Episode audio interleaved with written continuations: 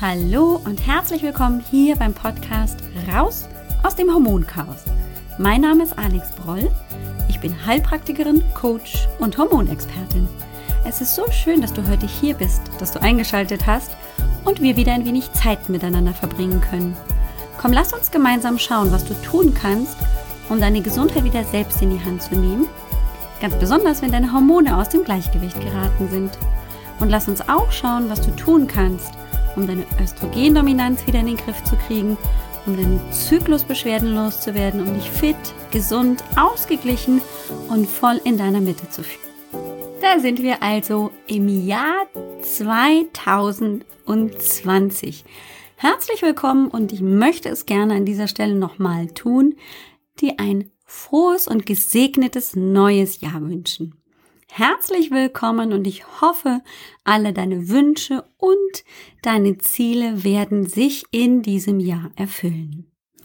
Ich bin auch wieder aktiv raus aus meinem Urlaub und rein bzw. ran ans Mikro. Und das freut mich ganz besonders, denn heute wollen wir mal wirklich konkret werden und Dinge zusammentragen, beziehungsweise ganz konkret über Kräuter sprechen, die dir bei der Östrogendominanz und bei Zyklusbeschwerden ganz besonders zur Seite stehen können. Vorneweg möchte ich dir allerdings auch sagen, dass das natürlich nur Empfehlungen sind und eine Therapie nicht ersetzen können. Das heißt, wenn du Fragen hast oder wenn du dir unsicher bist, solltest du unbedingt und zu jeder Zeit entweder deinen Hausarzt, Frauenarzt oder anderweitigen Therapeuten, Heilpraktiker aufsuchen.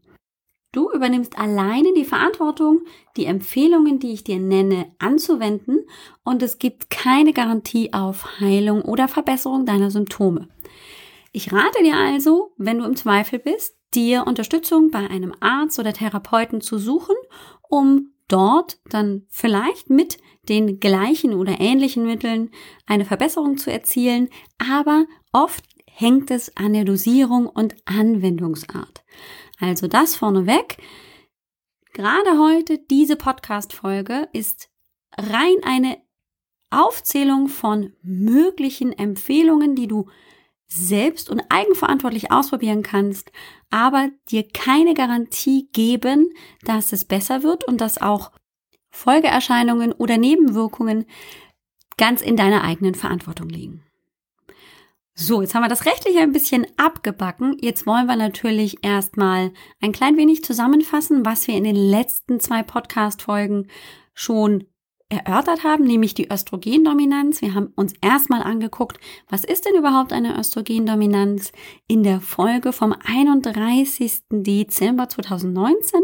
Da habe ich dich mitgenommen auf die Reise, was sich hinter einer Östrogendominanz überhaupt versteckt, welche Symptome es gibt und ähm, ich glaube, ich habe dir damals tatsächlich auch verschwiegen, weil es diese Seite noch nicht gab, dass du auch einen Fragebogen dazu ausfüllen kannst. Es gibt einen sehr umfangreichen Fragebogen bei mir auf der Seite, auf der Homepage, auf der Startseite, wo du nicht nur Fragen zur Östrogendominanz bekommst, sondern eben auch zur Schilddrüsenunterfunktion, zur Nebennierenschwäche, also zu verschiedenen Hormonen, die gleichzeitig ins Ungleichgewicht geraten können. Das findest du auf www.alexbroll.com.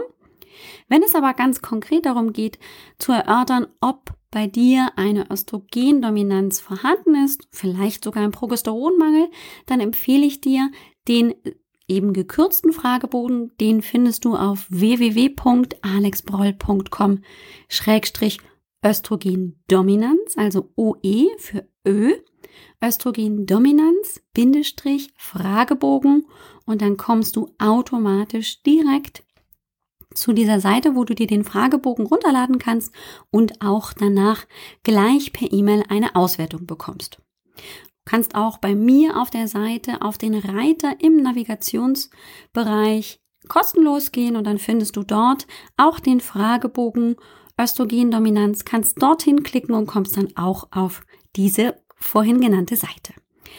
Und dann kannst du eben mit der Beantwortung der Fragen, mit den Übereinstimmungen, die auf dich zutreffen, schon relativ gut einschätzen, ob bei dir das Thema Östrogendominanz eins ist oder nicht. Und das gibt schon mal so einen groben Rahmen, in welche Richtung man dann gegebenenfalls denken kann. Und wir haben dann in der darauffolgenden Woche am 7. Januar darüber gesprochen, welche Ursachen denn eine Östrogendominanz, ein Progesteronmangel haben kann. Und da gab es eine ganze Menge. Und ähm, da empfehle ich dir vielleicht sogar auch mal den großen, umfangreichen Fragebogen ähm, auszufüllen, einfach um mal vielleicht auch so eine Idee zu bekommen, ob nicht doch die Schilddrüse oder die Nebenniere oder vielleicht auch die männlichen Sexualhormone, die Androgene auch noch mit eine Rolle spielen. Einige Ursachen sind natürlich nicht abgedeckt in dem Fragebogen. Da geht es natürlich auch darum, vielleicht mal sich die Frage zu stellen, wie ist deine Verdauung? Wir haben über den Darm gesprochen, die Schilddrüse, die Nebenniere, also den Stress und vieles, vieles mehr. Solltest du diese Folge noch nicht gehört haben, empfehle ich sie dir, bevor du jetzt weiterhörst, einfach weil wir jetzt natürlich ähm, sehr konkret werden, ganz gezielt eben Möglichkeiten, die Östrogendominanz in den Griff zu bekommen, angehen. Und es hilft aber doch durchaus eben einen gewissen Überblick zu haben, um entscheiden zu können, was dann die richtigen nächsten Schritte sind. Denn es hilft tatsächlich in meiner Erfahrung, wenn ich im Hormoncoaching mit meinen Klientinnen arbeite oder eben auch in der Praxis mit Patientinnen arbeite, nicht tatsächlich nur symptomatisch vorzugehen und ähm, eben zu gucken, ich habe diese und jene Beschwerden und dann mache ich das oder das konkret dagegen, sondern im Großen und Ganzen ganzheitlich das Problem zu betrachten und Ursachenforschung zu betreiben, damit ich dann auch die Ursachen bestmöglich beseitigen kann. Nichtsdestotrotz gibt es natürlich auch natürliche Heilmittel und Kräuter, die uns vielleicht ein Großteil ein Stück weit auch ähm, symptomatisch unterstützen, um zum Beispiel starke Menstruationsblutungen zu verringern oder auch eben einen unregelmäßigen Zyklus wieder zu regulieren. Also da gibt es tatsächlich ganz klar auch symptomatische Herangehensweisen. Ich empfehle immer zweigleisig zu fahren, das heißt, sich natürlich vor allem auch um die Ursachenforschung und dann das Beseitigen vielleicht verschiedener Ursachen eben zu bemühen und gleichzeitig aber natürlich auch bestimmte Beschwerden, die besonders nervig, besonders einschränkend sind, eben dann auch symptomatisch zu behandeln. Und dazu habe ich mir sechs verschiedene Kräuter herausgesucht, die zum Teil ganz klassisch in der Naturheilkunde schon seit Jahrhunderten vertreten sind und sich sehr bewährt haben bei Frauenproblemen wie zum Beispiel der Östrogendominanz, auch wenn man das früher so nicht genannt hat. Und die sich aber auch zum Großteil eben sehr schön in die Ernährung einbauen lassen. Einige dieser Kräuter sind dir vielleicht nicht bekannt.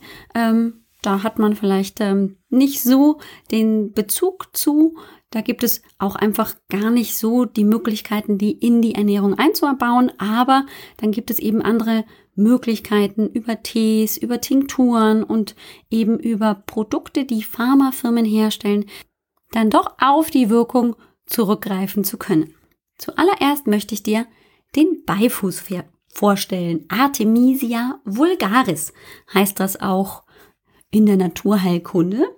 Es ist der Fachbegriff für den Beifuß, für dieses Frauenkraut und der Beifuß wird als Universalmedizin der Geburt und Mondblutung bezeichnet. Und es gibt einen sehr bezeichnenden Satz dazu, den ich im Lexikon der Frauenkräuter von der Margret Madieski gefunden habe. Es lautet dort nämlich, es macht Frauen fruchtbar und bringt alles zum Fließen. Und die Hauptwirkung dieses Krauts ist tatsächlich das Öffnen und Reinigen des Körpers und eben damit das Fördern der Harn- und Schweißbildung. Und das ist besonders wichtig für Frauen, die zum Beispiel PMS-Beschwerden haben oder die gerade dabei sind, die Pille abzusetzen oder gerade abgesetzt haben und unregelmäßige Zyklen haben. In meiner Erfahrung ist es tatsächlich so, dass der Einsatz von Beifuß als Urtinktur oder eben auch als Teekur sehr gut geeignet ist, um dementsprechend eben die Menstruation wieder zum Fließen zu bringen und einen Rhythmus reinzubringen. Denn die Wirkung liegt tatsächlich darin, dass der Beifuß die Hypophyse und den Eierstock dazu anregt, wieder einen Eisprung zu tätigen, also wieder ähm, Eierfollikel heranreifen zu lassen, die dann zum Eisprung eben fertig und befruchtbar werden, um dann eben dementsprechend auch einen regelmäßigen Zyklus zu entwickeln. Es gibt auch den sogenannten Eisprungtee von der Margret Madieski. Das ist eine wunderbare Kollegin und absolute Expertin für Kräuterheilkunde, ganz besonders für Frauen Kräuterheilkunde. Und ähm, ich habe dir mal einen ähm, Eisprungtee von ihr empfohlen zusammengefasst. Ich erzähle jetzt einfach mal ähm, die Zusammensetzung und zwar mixt sie Angelika-Wurzel, Beifußkraut, Damiana-Blätter, echtes Eisenkraut und Rosmarin zusammen. Und von dieser Mixtur der verschiedenen Kräuter nimmt sie dann immer zwei Teelöffel auf 250 Milliliter heißes Wasser, lässt dann eben diese Mischung 10 bis 12 Minuten ziehen. Und sie empfiehlt tatsächlich einen halben bis dreiviertel Liter täglich davon zu trinken, um eben zum Beispiel Pillenreste auszuleiten, um alle ähm, entgiftenden Organe, um die Leber anzuregen, um die Niere anzuregen, um den Schweiß eben anzuregen und so eine reinigende und entgiftende Funktion zu erwirken und gleichzeitig eben auch dann den Eisprung anzuregen. Das konkrete Rezept auch mit der Mengenangabe für jedes Kraut findest du bei mir in den Show Notes auf www.alexbroll.com Schrägstrich Kräuter mit AE für das Ä Kräuter minus Östrogendominanz und hier auch wieder OE für ein Ö, also Kräuter minus oder Bindestrich als, als Zeichen und dann Östrogendominanz. Das war, ist vielleicht ein bisschen hakelig, aber ich hoffe, du kannst dir, weil wir heute über die Kräuter sprechen, äh, merken, dass der erste Teil dieses äh, Links eben Kräuter lautet mit AE statt mit Ä und ähm, also einem A mit zwei Pünktchen und danach, weil es ja um die Östrogendominanz geht, eben auch ein OE für Östrogen, für das Ö. Und dann solltest du auch ohne Probleme dort direkt auf diese Folge und damit auch auf die Show Notes zurückgreifen können. Dort findest du dann eben diese Mischung und weitere, die ich im Verlauf des Podcasts eben auch noch erzählen werde, auch mit den Mengenangaben. Und dann kannst du damit tatsächlich entweder in die Kräuterapotheke deiner Wahl gehen oder dir Kräuter nach Hause kommen lassen von einem hochwertigen Kräuterladen. Auch da findest du zum Beispiel eine Empfehlung von mir in den Show Notes und dir das dann selber zusammenmischen. Die einzige Downside an dieser Sache mit dem Tee ist häufig, dass eben auch Apotheken immer weniger häufig all diese Kräuter auf Lager haben, so dass sie das dann extra bestellen müssen und häufig wird so ein Tee dann auch ein bisschen teuer. Aber hey, wenn ich damit meinen Eisprung anrege und gleichzeitig meinen Zyklus regulieren kann, dann ist die Investition es einfach wert. Man kann auch zusätzlich, wenn wir nur uns den Beifuß anschauen, nur dieses Kraut eben ähm, nutzen wollen, kann man auch eine sogenannte Teekur machen.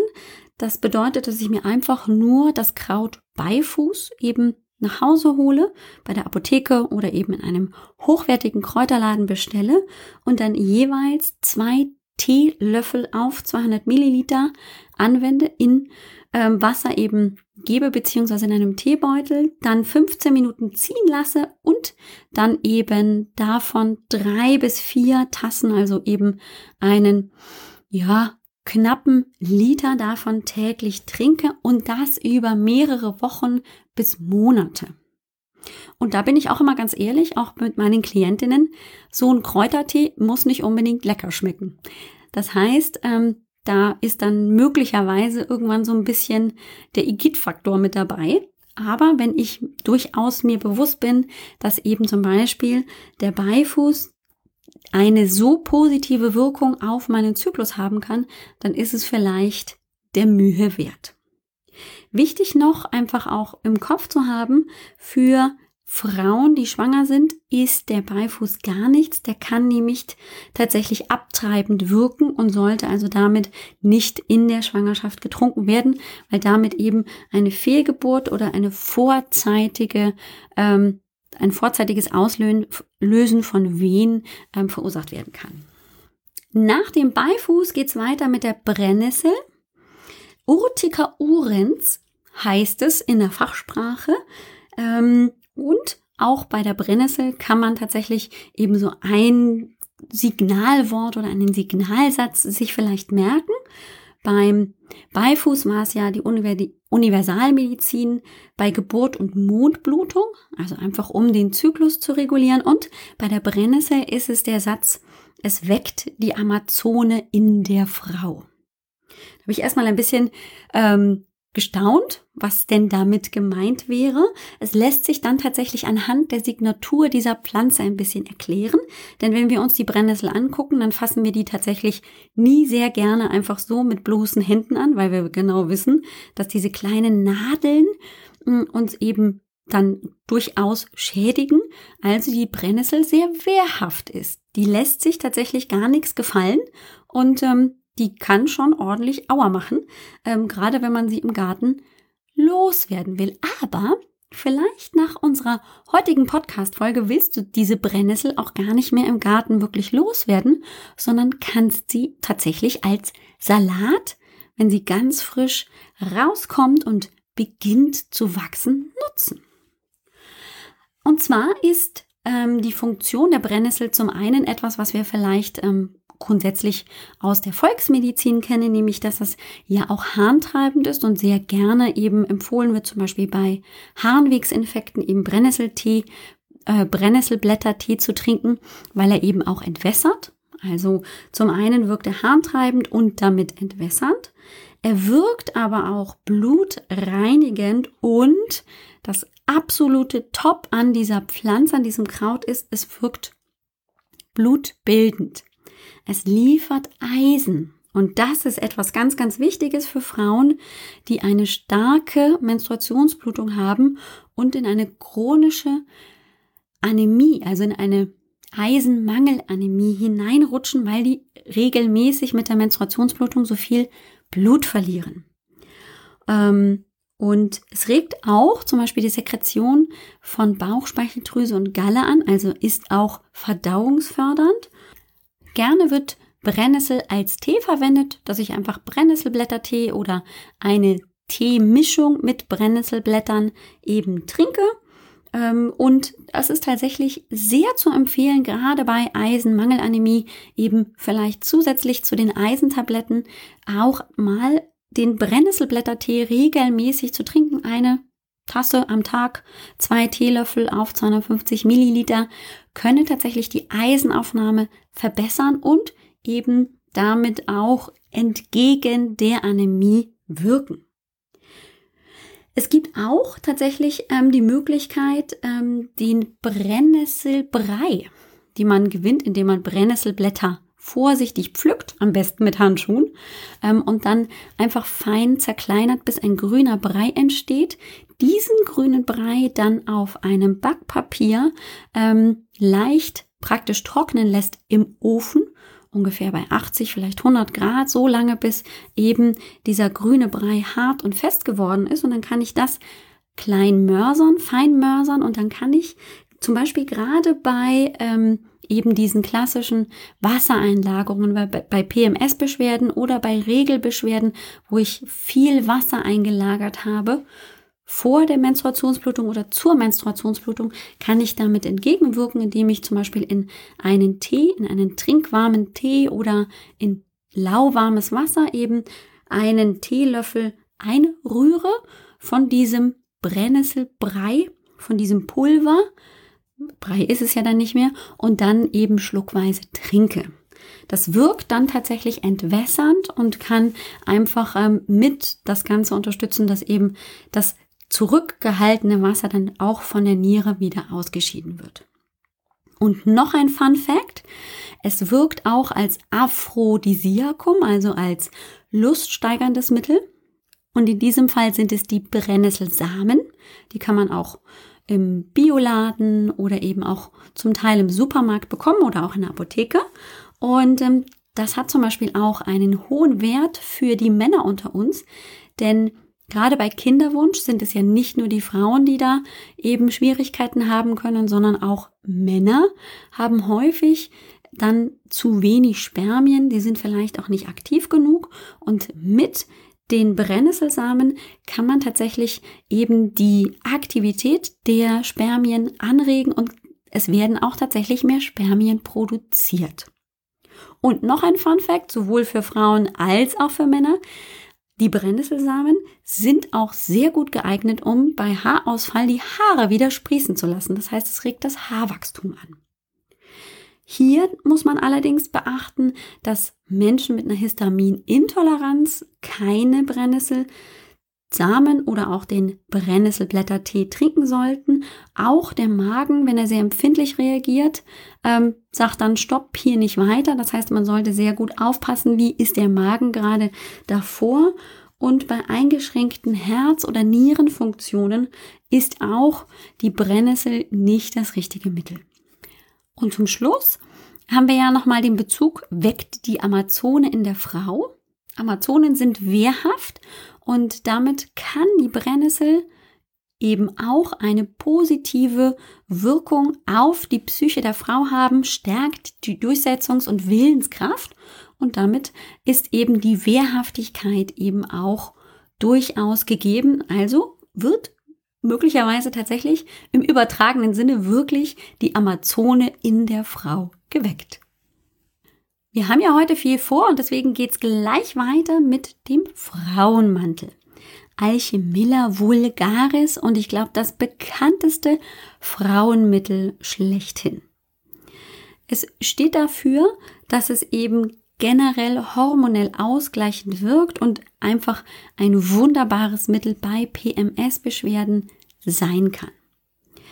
Es hat eine ganz, ganz eigene Form, also der Frauenmantel als Kraut, als Pflanze, sollte man sich vielleicht wirklich mal im Bild angucken. Ich habe ganz lange auch ähm, tatsächlich nicht realisiert, dass ich ganz häufig zum Beispiel, ähm, wenn ich mit dem Hund spazieren gehe, an Frauenmantelpflanzen vorbeigehe und es ist mir tatsächlich nicht aufgefallen, dass das der Frauenmantel ist. Der ist sehr, sehr häufig auch in unseren Gärten vertreten, nur wir haben gar keine Ahnung, dass es der Frauenmantel ist. Er hat eine sehr eigene Form. Es ist so ein bisschen eine Pflanze mit den Blätterrändern nach oben gewölbt, als wäre da eben so eine Schale, die diese Pflanze bildet.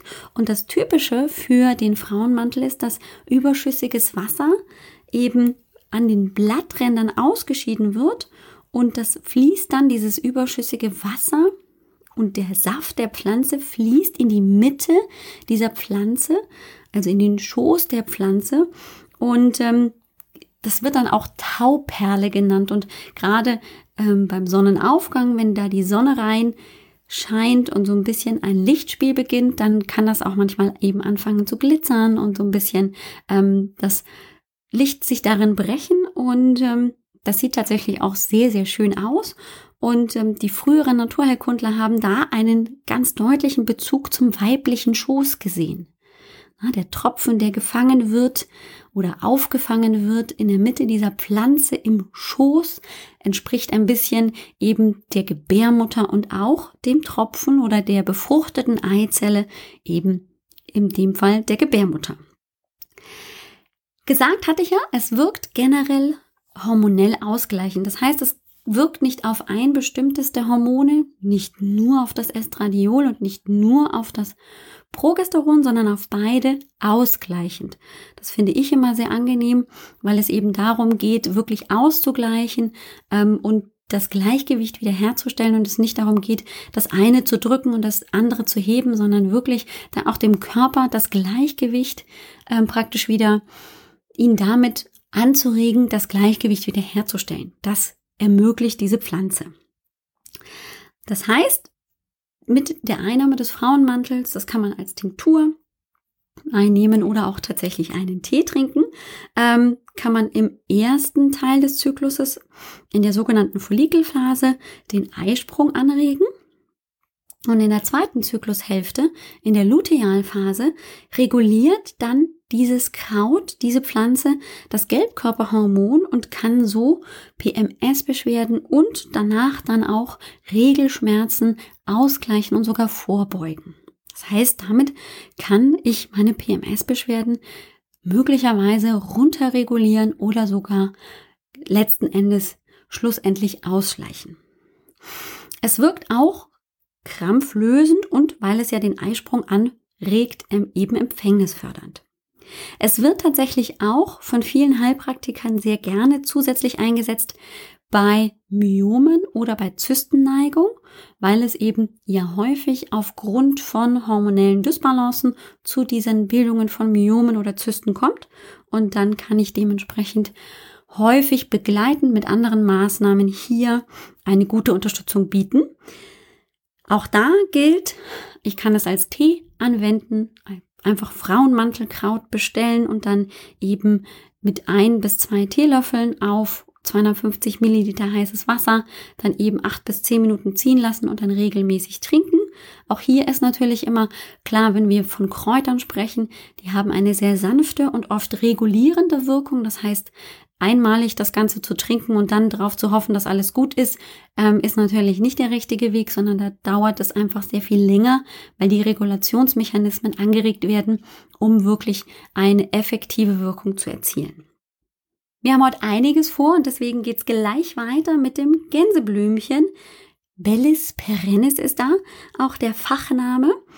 Und ähm, das ist ganz spannend, ähm, denn das Gänseblümchen begegnet uns ja überall im Garten und das ist ja äh, so widerstandsfähig wie nur was. Wir laufen über die Wiese, steigen auf diese Gänseblümchen, mähen drüber und sie stehen in der Regel trotzdem noch. Die sind einfach sehr, sehr widerstandsfähig und die sind tatsächlich auch aus der germanischen Göttergeschichte und Ideologie ähm, heraus immer schon ein Symbol für Fruchtbarkeit und Neubeginn gewesen und so sehen wir das heutzutage eben immer noch.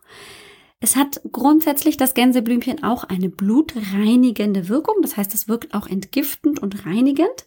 Es ist Bindegewebe festigend ja, also möglicherweise auch mit auch eine Möglichkeit, Zellulite ein bisschen in den Griff zu kriegen. Und das kann ja durchaus auch ein Symptom der Östrogendominanz sein.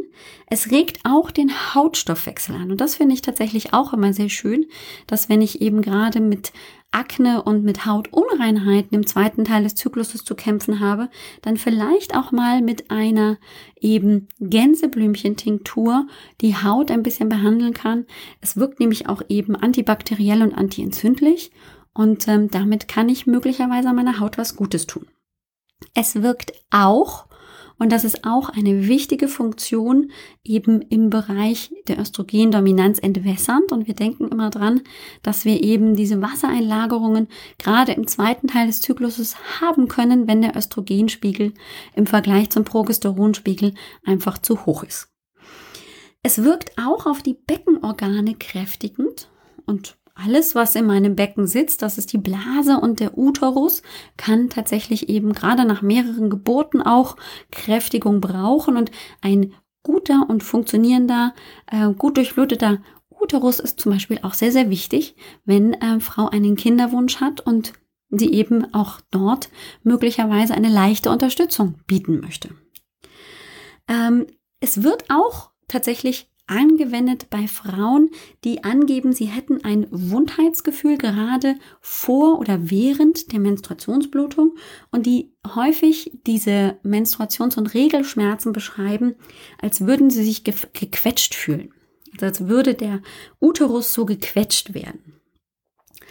Ähm, und es hat eben einen sehr, sehr regenerativen Prozess bei PMS-Beschwerden. Das heißt, es unterstützt eben den Abbau der Gebärmutterschleimhaut, den Umbau der Gebärmutterschleimhaut und kann damit auch dementsprechend PMS-Beschwerden reduzieren. Und das Tolle beim Gänseblümchen ist, ich kann es tatsächlich eben pflücken und dann mit in den Salat reinmachen. Und natürlich gibt es auch die Möglichkeit, da eine Tinktur oder einen Tee eben zu sich zu nehmen oder eben äußerlich anzuwenden. Da gibt es viele, viele, viele Möglichkeiten. Weiter geht's mit der Kamille. Ich wette, die Kamille hast du nicht ganz so hier vermutet, denn gerade auch, ähm, wenn ich so an meine Kindheit denke, dann habe ich die Kamille immer nur bekommen, wenn ich Bauchschmerzen hatte ähm, oder bei Schnupfen musste ich dann irgendwie unter so einem großen Handtuch inhalieren. Ähm, die Kamille, die Matricaria recutita, die hat tatsächlich ähm, eine sehr entkrampfende Wirkung und deswegen ähm, wurde sie zum Beispiel eben auch bei Magen-Darm-Infekten eben gerne eingesetzt oder wird sie eingesetzt. Aber wenn sie entkrampfenden, entkrampfende Wirkung hat, dann wirkt sie natürlich zum Beispiel auch entkrampfend bei muskulär bedingten oder krampfartigen Kopfschmerzen und Migräne. Und da wird sie eben auch zum Beispiel sehr, sehr gerne eingesetzt. Sie wirkt aber auch mensfördernd, das heißt, es, sie verstärkt bzw. fördert, dass eine Menstruationsblutung wieder stattfinden kann und beruhigt eben auch die Psyche. Das heißt, es fährt das ganze System herunter. Und weil sie auch entzündungshemmende Eigenschaften hat, kann ich eben zum Beispiel das nicht nur nehmen bei eben Schnupfen, wenn meine Schleimhäute in der Nase entzündet und angegriffen sind, sondern wenn ich zum Beispiel auch eine Scheidenentzündung oder vaginale Entzündungen habe oder Juckreiz im Scheidenbereich, kann ich damit Sitzbäder machen. Und man setzt eben sehr, sehr gerne auch gerade bei sehr starken Menstruationsbeschwerden junge Mädchen oder gerade Frauen, die auf dem Weg in die Wechseljahre sind, so ab Ende 30, Anfang 40 mit einer eben sich entwickelnden Östrogendominanz, wo gerade die Menstruationsbeschwerden sehr, sehr stark werden, wo eine große Krampfneigung da ist, da kann man eben sehr gut auch mit einem Kamillentee ähm, arbeiten. Dann nehme ich tatsächlich eben den Tee oral ein, trinke da mehrere Tassen am Tag und kann so eben auch das Entkrampfen unterstützen. Hier gibt es tatsächlich auch in den Show Notes eine Möglichkeit einer Teemischung, die eben auch die Kamille, aber auch den Frauenmantel und die Schafgabe, über die wir noch sprechen werden, enthält. Und zwar habe ich da eben die Kräuter Johanniskraut, Schafgabe, Melisse, Frauenmantel und Kamille. Und das kann ich eben sehr, sehr gut, diese Mischung einsetzen bei schmerzhaften Regelbeschwerden. Davon nehme ich ein bis zwei Teelöffel auf ungefähr 250 Milliliter Teewasser heiß gekocht, lass das ungefähr 10 bis 12 Minuten ziehen und trinke davon dann ein bis drei Tassen am Tag. Und das kann ich eben ganz akut auch machen bei meinen starken Regelbeschwerden. Nun kommen wir zu einer Pflanze, die du vielleicht auch nicht auf dem Schirm hattest, nämlich die Petersilie. Noch eine Pflanze, ein Kraut, das wir auch über die Ernährung durchaus aufnehmen können. Und zwar haben wir bei der Petersilie eben alles. Also wir können sowohl die Petersilie als Kraut, aber auch die Petersilienwurzel und genauso auch ähm, andere Teile der Petersilie verwenden. Ähm, in der Ernährung ist es natürlich das Kraut und es gibt aber ja auch die Petersilienwurzel zu kaufen.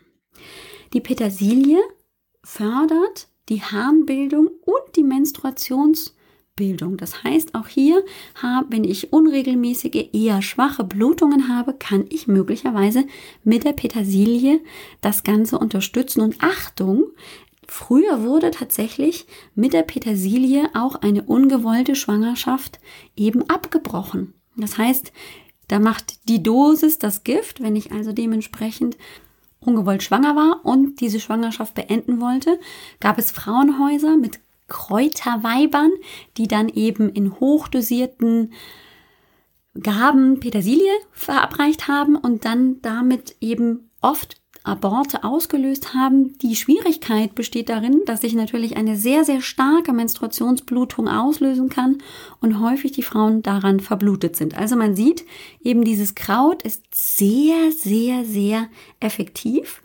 Übrigens, also so ein bisschen als Gewürz in unserer Nahrung kann nicht diese starke Wirkung verursachen. Also keine Angst.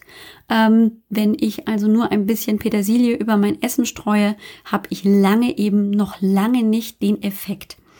Ähm, das nur für alle Frauen, die jetzt schwanger sind und sich Sorgen machen, wenn sie Petersilie ein bisschen gegessen haben, dass sie jetzt möglicherweise eine Fehlgeburt haben. Nein, das findet tatsächlich nicht statt, sondern da ist es wirklich die hohe Dosis an Petersilienwurzel, an verschiedenen Extrakten aus der Petersilie, die dann eben genutzt wurden, um solche Aborte auch ähm, durchzuführen. Wenn ich allerdings sehr dosiert äh, die Petersilie anwende, auch als Tee oder eben dementsprechend auch als Tinktur, das gibt es eben auch, dann kann ich durchaus eine schwache Menstruationsblutung ganz sanft regulieren. Da macht tatsächlich wirklich die Dosis das Gift. Also lieber vorsichtig und ganz dezent hier beginnen und vielleicht auch wirklich dann für solche Fälle auch den Therapeuten zu Rate ziehen. Die Petersilie wirkt übrigens auch aphrodisierend, also wieder libido steigernd und kann man auch gut bei Eisenmangel einsetzen, denn es wirkt blutbildend. Und vielleicht nichts Unbekanntes für dich. Die Petersilie ist wahnsinnig reich an verschiedensten Vitaminen, zum Beispiel Vitamin A, B1, B2, Vitamin C und E, aber auch reich an Spurenelementen wie Kupfer, Zink und Fluor. Auch wirkt die Petersilie entwässernd und ausleitend, kann also auch vielleicht eingesetzt werden, wenn ich zu Wassereinlagerungen vor oder während meiner Menstruationsblutung neige. Achtung, Nierenkranke sollten die Petersilie vermeiden. Zwei Pflanzen haben wir noch. Zum ersten bleibt uns noch die Ringelblume, Calendula officinalis heißt sie auch. Die kennen wir bestimmt gerade für die Frauen mit kleinen Kindern, die die Calendula-Tinktur oder das Calendula-Bad von vielleicht der Firma Veleda kennen oder, oder, oder, oder eben auch eine Handcreme mit Calendula. Das hat tatsächlich eben den Hintergrund, dass die Ringelblume wundschluss fördernd wirkt. Das heißt, es beruhigt die Haut und regt die Wundheilung an.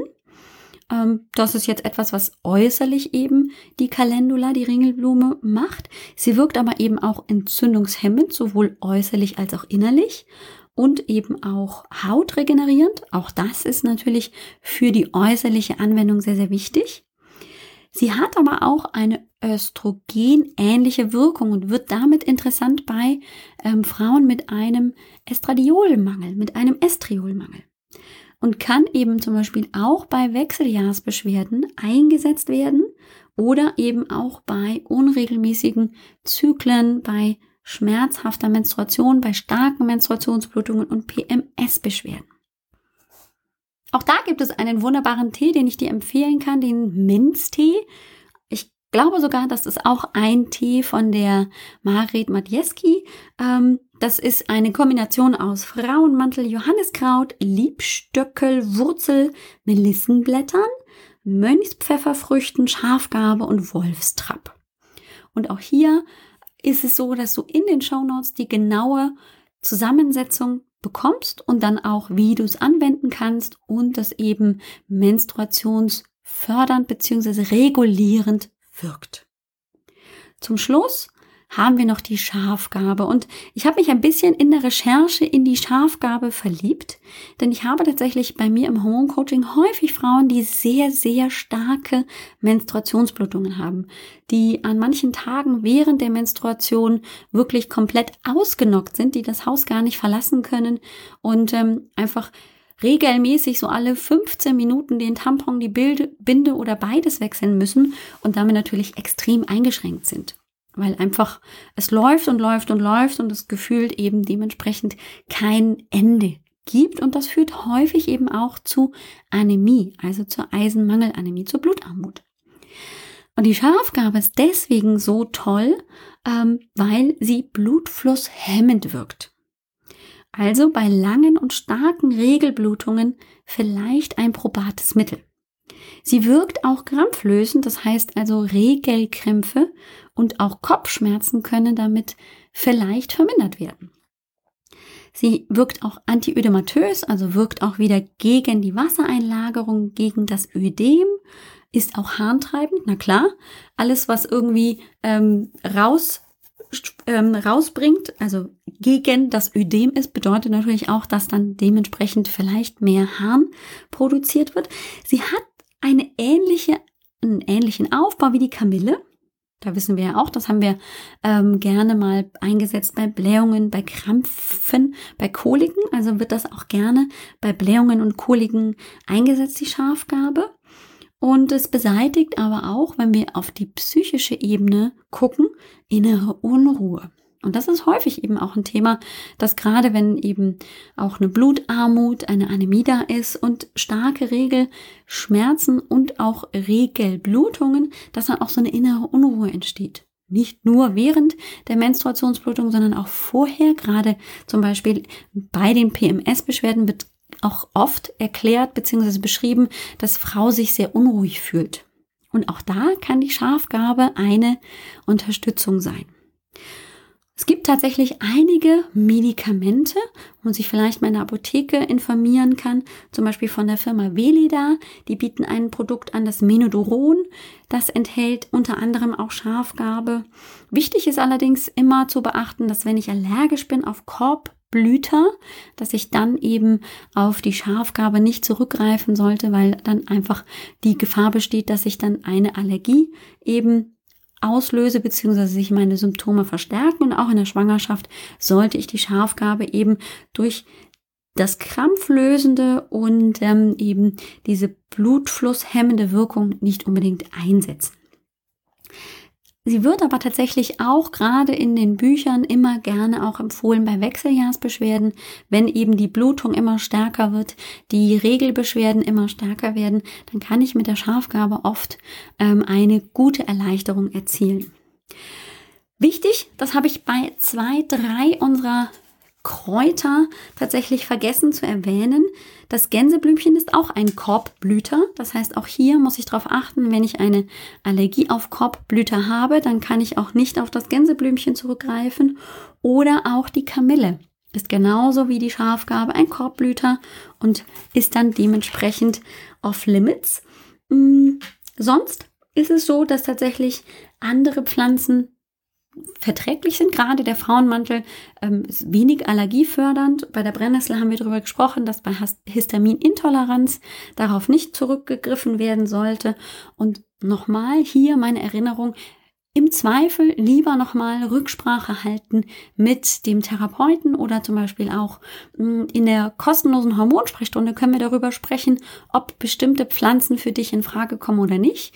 Und natürlich lade ich dich sehr, sehr gerne wieder ein in die kostenlose Hormonsprechstunde um erstmal überhaupt herauszufinden, habe ich eine Östrogendominanz, könnte das bei mir der Fall sein, passen meine Symptome eben auch zu dieser Diagnose und was kann ich dann als nächstes tun, was wären probate, hilfreiche Schritte.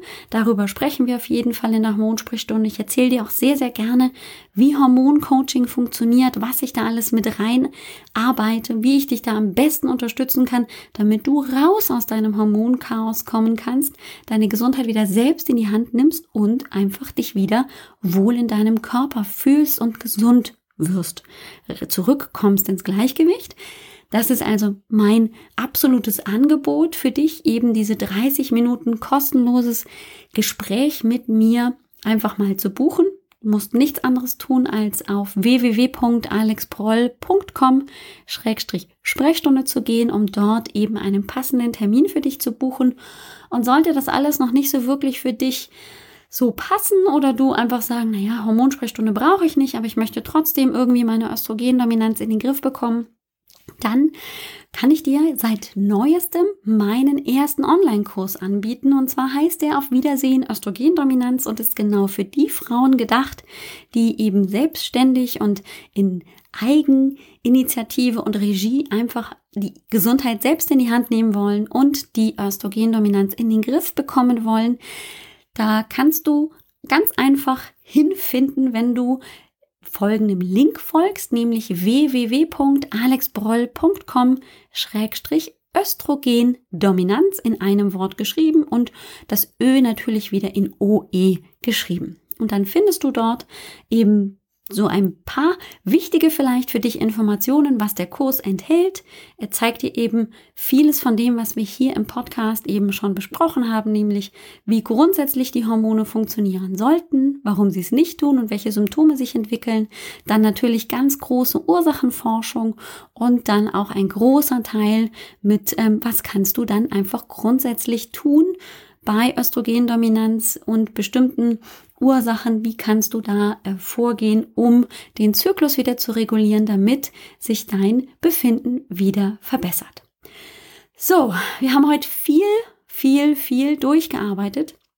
Es waren tatsächlich sieben. Ich hatte anfänglich gesagt sechs Kräuter. Nein, es sind tatsächlich sieben Kräuter, die ich dir heute vorgestellt habe. Und es gibt noch eine Menge mehr. Das heißt, in der nächsten Woche gucken wir uns mal weitere Kräuter an, die du auch häufig zum Beispiel auch mit in die Ernährung einbinden kannst, um zum Beispiel über einen Salat oder in den Smoothie oder oder oder zurückgreifen zu können. Ja, und du siehst schon, das ist eine Menge Input. Das heißt, lass es erstmal sacken. Guck ruhig mal auf den Show Notes vorbei auf www.alexbroll.com Schrägstrich Kräuter mit AE statt Ä und dann Bindestrich Östrogendominanz, Kräuter Bindestrich Östrogendominanz. Und dann findest du eben diese drei Teemischungen, die du dir in der Apotheke zusammen mixen lassen kannst oder tatsächlich vielleicht sogar über den Kräuterladen dir die einzelnen Bestandteile bestellst, um vielleicht tatsächlich mit einem Tee oder eben auch einfach nur einer Tinktur Besserung zu erzielen. Und vielleicht sind es auch einfach nur die Gänseblümchen oder die Brennnesseln, die du dann mit beginnendem Frühjahr einfach für dich entdeckst, um auch hier hormonell dein System ein wenig zu unterstützen. Ich wünsche dir viel Spaß beim Ausprobieren. Melde dich gerne, wenn es dich interessiert. Komm in die kostenlose Hormonsprechstunde oder guck dir ruhig mal den Kurs an. Du bist herzlich eingeladen, dich einfach mal hier zu informieren und auch den Fragebogen zu machen, so wie ich es eingangs gesagt habe. Jetzt erstmal genug von mir. Mach's ganz wundervoll und bis nächste Woche. Ciao!